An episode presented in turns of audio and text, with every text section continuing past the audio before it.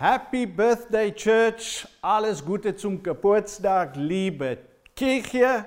Welch wunderbare Möglichkeit, den Geburtstag der Kirche mit allen euch heute gemeinsam feiern zu dürfen. Und alles begann mit äh, unserem dreieinigen Gott als Vater. Und äh, Muttertag neulich haben wir erfahren, dass er nicht nur väterliche, sondern auch mütterliche Qualitäten hat. Daher also nicht nur Vater, sondern auch Muttergott für uns ist sowohl Vater, Sohn als auch Heiliger Geist, wie uns Gott ja als eine Familie vorgestellt wird. Gott stellt sich also als uns vor. Erinnert euch, dass wir in Genesis im ersten Kapitel Vers 26 lesen, und Gott sprach, lasset uns Menschen machen, ein Bild, das uns gleich sei. Jeder von uns wird in eine Familie hineingeboren. Mit Eltern, Onkeln, Tanten, Opas und Omas, Brüders und Schwestern. Wir verstehen also dieses Konzept von Familie, oder? Als Jesus auf die Erde kam, ganz als Gott, entschied er sich dazu, in einer sicheren Umgebung äh, zu sein, nämlich mitten hinein in eine Familie kam. Seine Mutter war da, Maria, sein Vater der Josef, ja, sozusagen. Der Heilige Geist war ja auch mitbeteiligt und er hatte Brüder und Schwestern, wobei die ja technisch gesehen nur Halbbrüder und äh, Halbschwestern waren, was so ein bisschen nach deutscher Sitcom klingt. Aber so wuchs Jesus auf. Er hatte auch äh, Nichten und Neffen und er wurde in dieser Familie geformt, aufgezogen und äh, das, bis er sein Zuhause verließ, um seinen öffentlichen Dienst anzutreten. Und als er starb, wer war da an seiner Seite? Ja, es war seine geistliche Familie, aber auch die physische Familie. Also kein Wunder, dass Jesus, als er am Pfingsttag sein Vermächtnis, seinen Aktionsplan, seine ewig währende Strategie, nämlich die Kirche, also die ins Leben rief, entschied er sich dafür, sie so simpel und organisch wie eine Familie von Gläubigen zu strukturieren. Denk nur mal an die Worte, die er benutzte, um die Kirche zu beschreiben. Jeder von uns wird in einer Familie wiedergeboren und werden willkommen geheißen von Brüdern und Schwestern. Wir beten zu unserem Vater und werden von Eltern, Brüdern und Schwestern unterrichtet. Und Paulus äh, schimpfte mal über eine Ortsgemeinde, in der man sagt, ja, ihr seid doch wie kleine Babys wo wir doch schon längst äh, groß und erwachsen sein sollten. Und wie in jedem guten Haushalt haben wir auch in der Familie der Kirche verschiedene Aufgaben, Rollen und Verantwortlichkeiten, je nach Alter. Wir sollten regelmäßige Familientreffen haben und uns miteinander freuen, weinen und füreinander sorgen. Wir sollten einander respektieren und uns auch vergeben können. Also all die Dinge, die uns als Kinder beigebracht werden in unserer eigenen körperlichen Familie, die sollten wir auch in unserer spirituellen Familie übernehmen.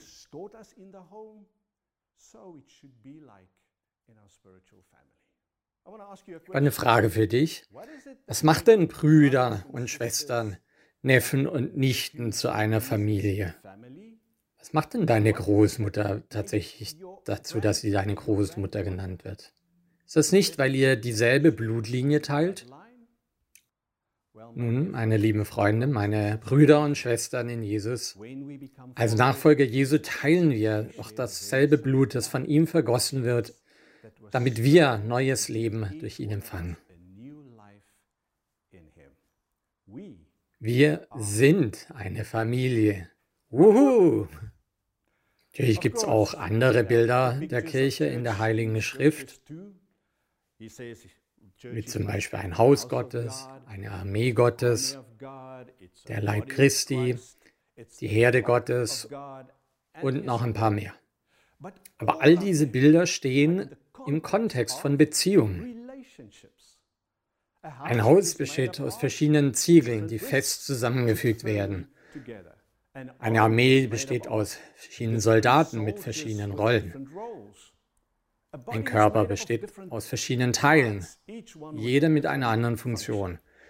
Und eine Herde besteht aus einer Anzahl von Schafen, die von einem engagierten Hirten geliebt, beschützt und gepflegt werden. ah, von all den Wortbildern und Metaphern, die zur Beschreibung der Kirche verwendet werden und die gut sind, um unser Verständnis zu vereinfachen, ragt doch eins über all die anderen hinaus, nämlich die Kirche als Familie dargestellt. Kirche als Familie entspricht meiner Meinung nach so sehr dem Wesen der Kirche, so sehr das, was wir als Kirche sein können, dass man dies nicht mal eine Metapher nennen kann. Denn Metaphern beschreiben, wie die Kirche ist oder was sie am ähnlichsten ist. Aber für mich ist Familie gar nicht metaphorisch gemeint, sondern eine wörtliche Beschreibung des Phänomens, das wir als Kirche kennen. Die Kirche ist nicht wie eine Familie. Ich glaube, die Kirche ist eine Familie.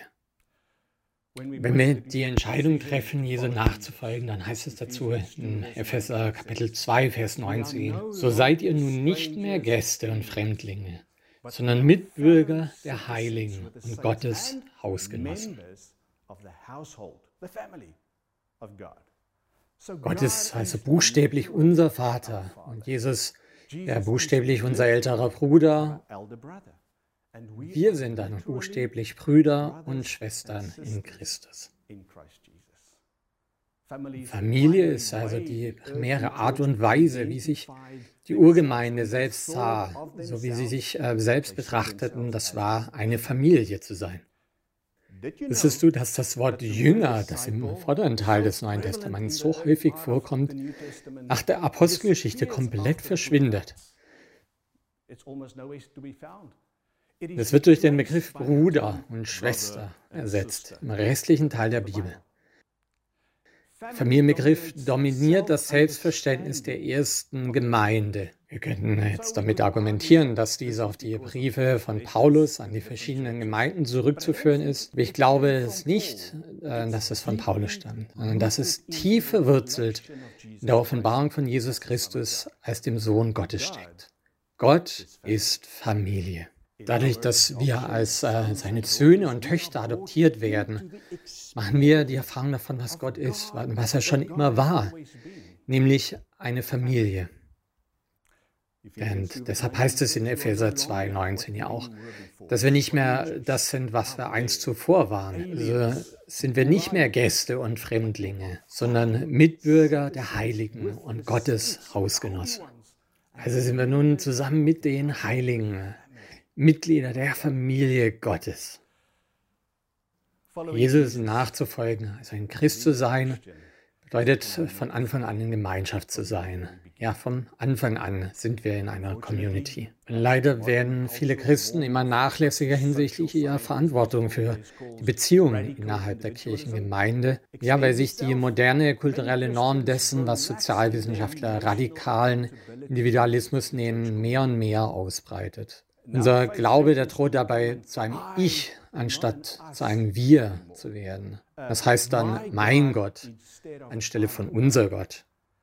Ich bin so dankbar, dass Takia versucht, ein Gleichgewicht zu finden zwischen den alten Traditionen der Christen des ersten Jahrhunderts und der postmodernen Gesellschaft hier im Rhein-Main-Gebiet, in der wir uns befinden.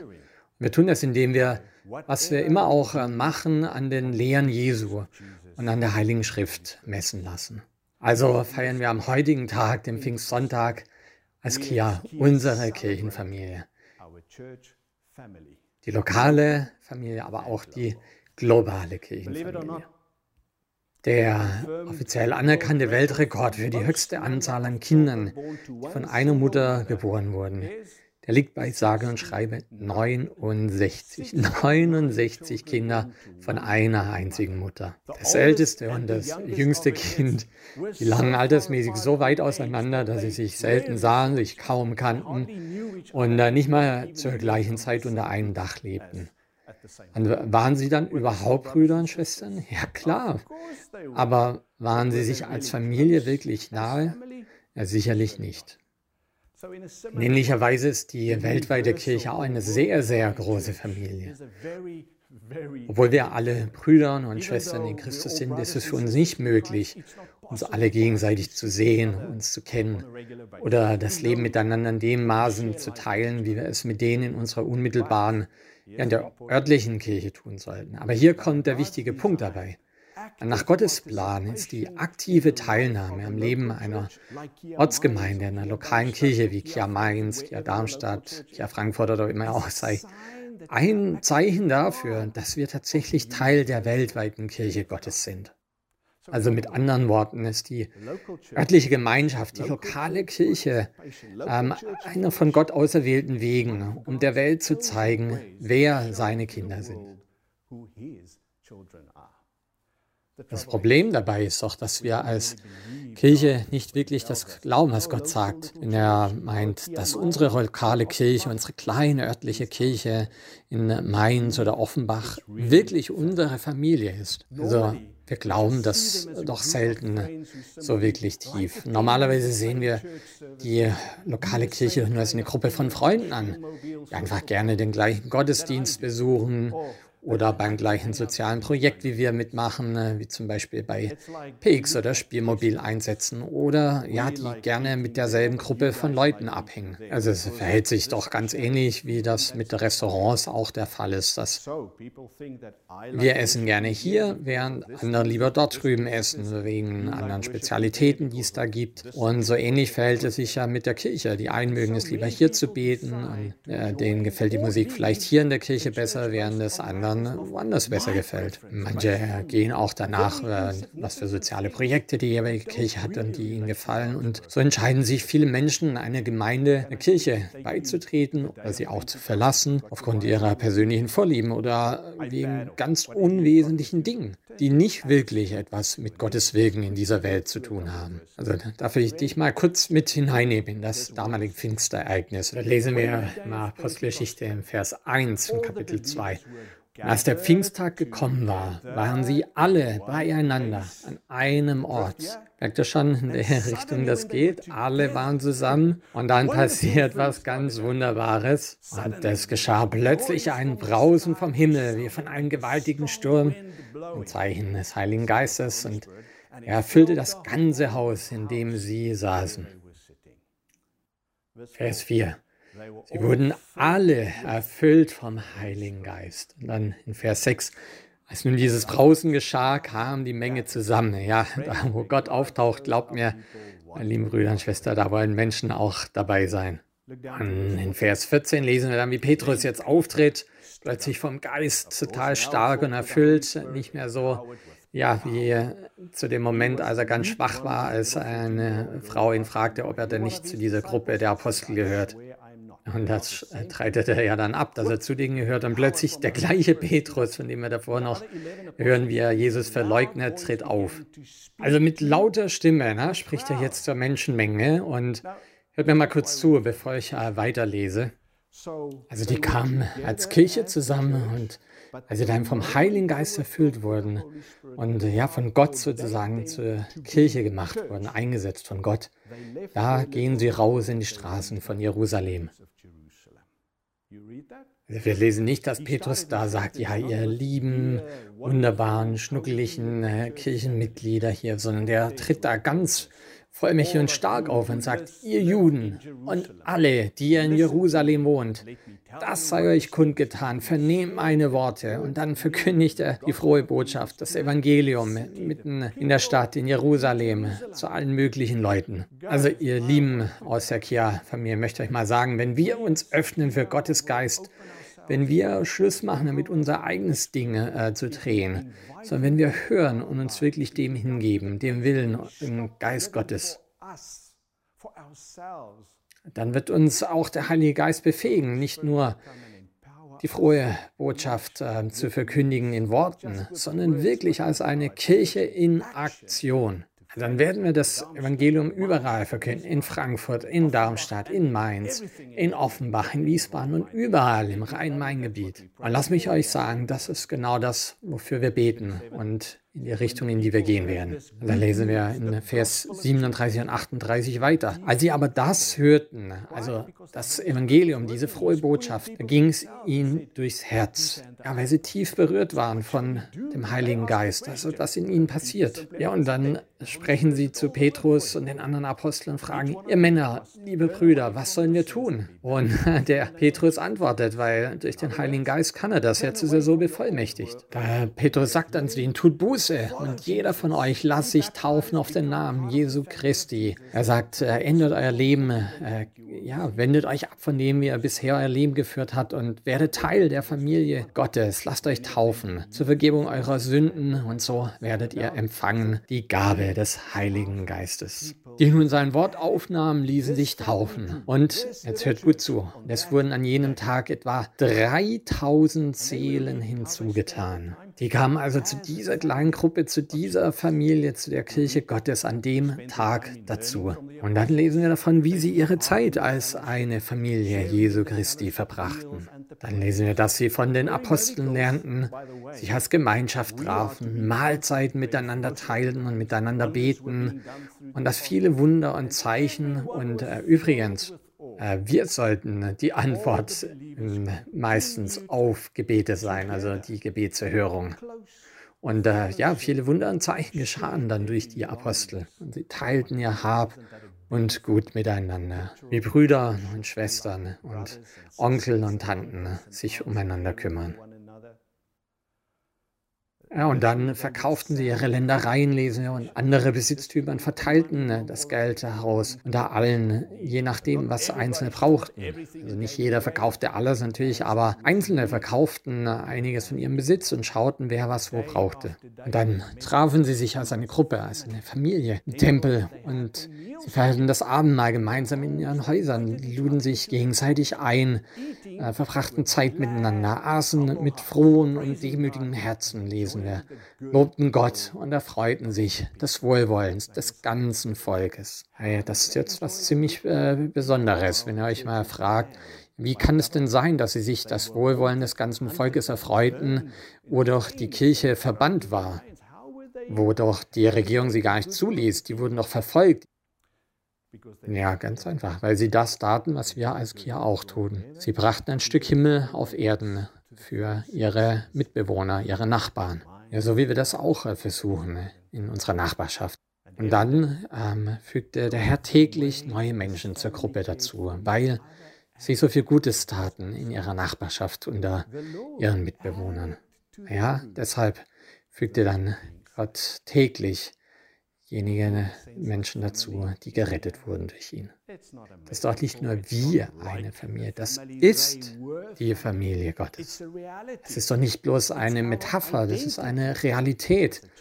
Es ist unsere Identität als Kirche. Ja, dann seien wir aber mal ehrlich, mal ganz ehrlich miteinander sein, weil es gibt wahrscheinlich so den einen oder anderen, der jetzt denkt, ah, nee, nee, nee, also so ist es dann auch nicht. Also seit diesem glorreichen Start hat die Kirche schon ganz schön viel Mist gebaut, wenn wir mal ganz ehrlich sind.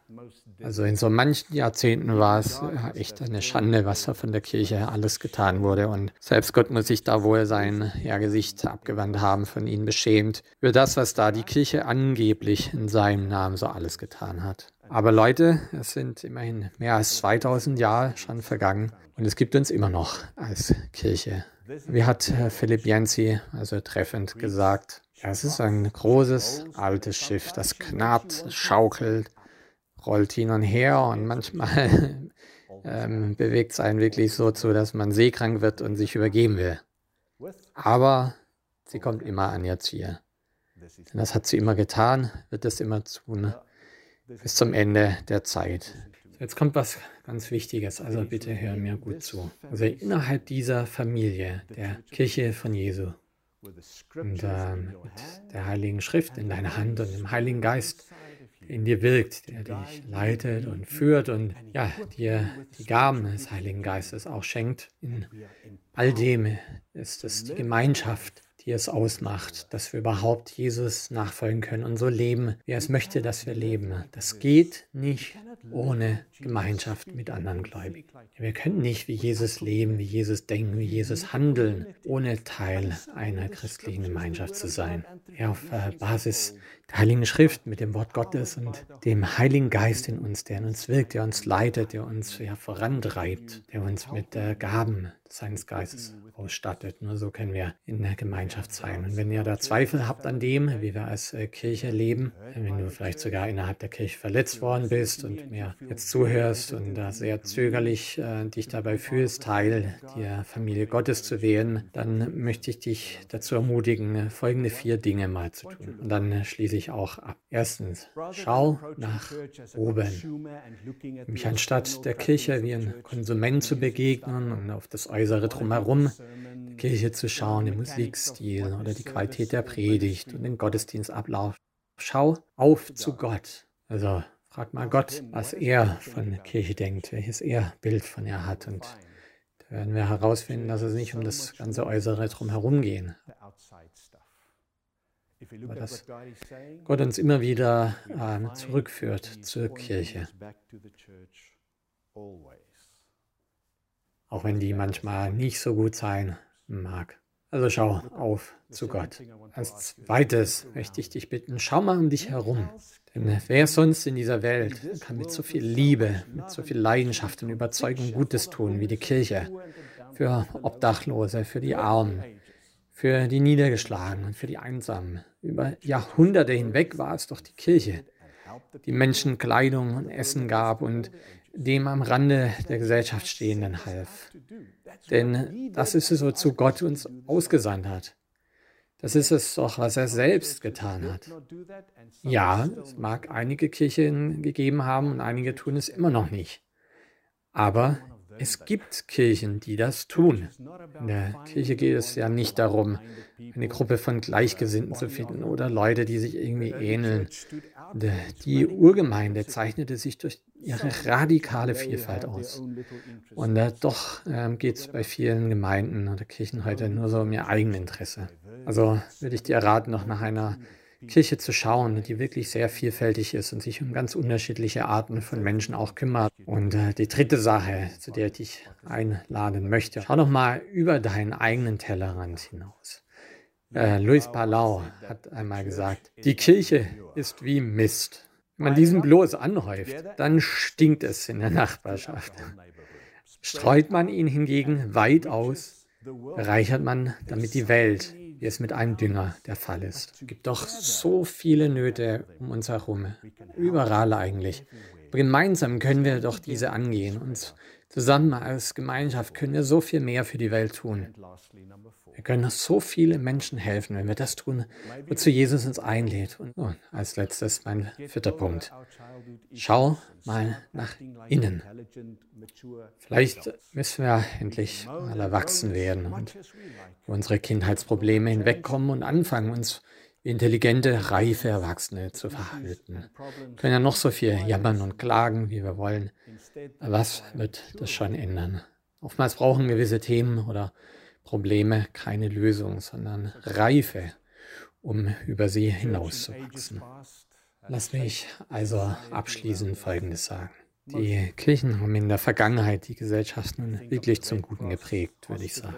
Denkt doch einfach mal an das Rote Kreuz, all die Kliniken, Universitäten, ja, das Bildungssystem an sich überhaupt oder das ganze Rechtssystem. Ja, und all die anderen guten Dinge inspiriert durch das Leben und durch die Lehren von Jesus. Und was wird unsere Generation tun? Was wird unser Vermächtnis bei jene sein, die nach uns kommen?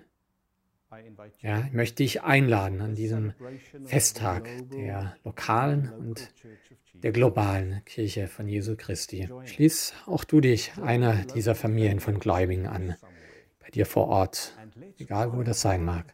Und lasst uns gemeinsam Gott ehren und die Welt verändern, hier im Rhein-Main-Gebiet. Hilf uns mit dabei, ein Stück Himmel auf die Erde zu bringen. Jesus, ich danke dir an diesem Tag, diesem wunderbaren Pfingstsonntag, dass du die Kirche ins Leben gerufen hast. Ja, dass du sie sozusagen in die Welt geboren hast. Und ja, wir haben das ganz schön oft richtig vermasselt als Kirche. Und wir haben dich ganz schön oft auch äh, beschämt durch unser Tun, nur für die Sünden unserer Vorväter, sondern auch für die unsere, wie wir jetzt um Vergebung bitten wollen. Manchmal sitzen wir hier im 21. Jahrhundert und kritisieren die früheren Kirchen und tun dabei selber so wenig oder auch gar nichts. Bitte vergib uns, Herr, und führ uns zusammen zu einer Familie. Bitte mach uns zu einer Familie durch deinen Geist. Hilf uns doch dabei, denen zu vergeben, die sich ja etwas an uns zu Schulden kommen lassen haben. Hilf uns dabei, anderen eine zweite Chance zu geben. Hilf uns dabei, treu im Glauben zu sein und wirklich dort aufzutauchen, wo wir benötigt werden. So wie mein Körper doch niemals ohne Herz existieren könnte, nicht ohne ein Herz auch nur einen Tag überleben könnte. So bitte ich dich, hilf mir doch dabei, ja, Teil dieses Körpers zu sein, dieses äh, Konstrukts von dir. Hilf uns als Kirche in Aktion, eine Familie zu sein, auf dass wir so aussehen und so sprechen und so handeln wie gute Repräsentanten unseres himmlischen Vaters. Segne du die Familie ähm, Gottes, die lokale und die globale Kirche Jesu. Amen. Äh, nun möchte ich äh, meiner Tochter Ella meiner Familienmitglieder die Gelegenheit geben, für uns zu singen. Und sie wird äh, darüber singen, wie Gott einfache Dinge wie Wasser und Staub nimmt und äh, dann da etwas so Wunderbares, etwas Besonderes äh, wie uns zu schaffen. Ja, wir selbst sind ja so unbedeutend, aber werden wir durch Gottes Geist zusammengeführt, dann können wir einen weltweiten Unterschied machen. Und nach dem Lied wird der Frank Stammel ein Pfingstgebet für uns sprechen, ein Segen an diesem Pfingstsonntag.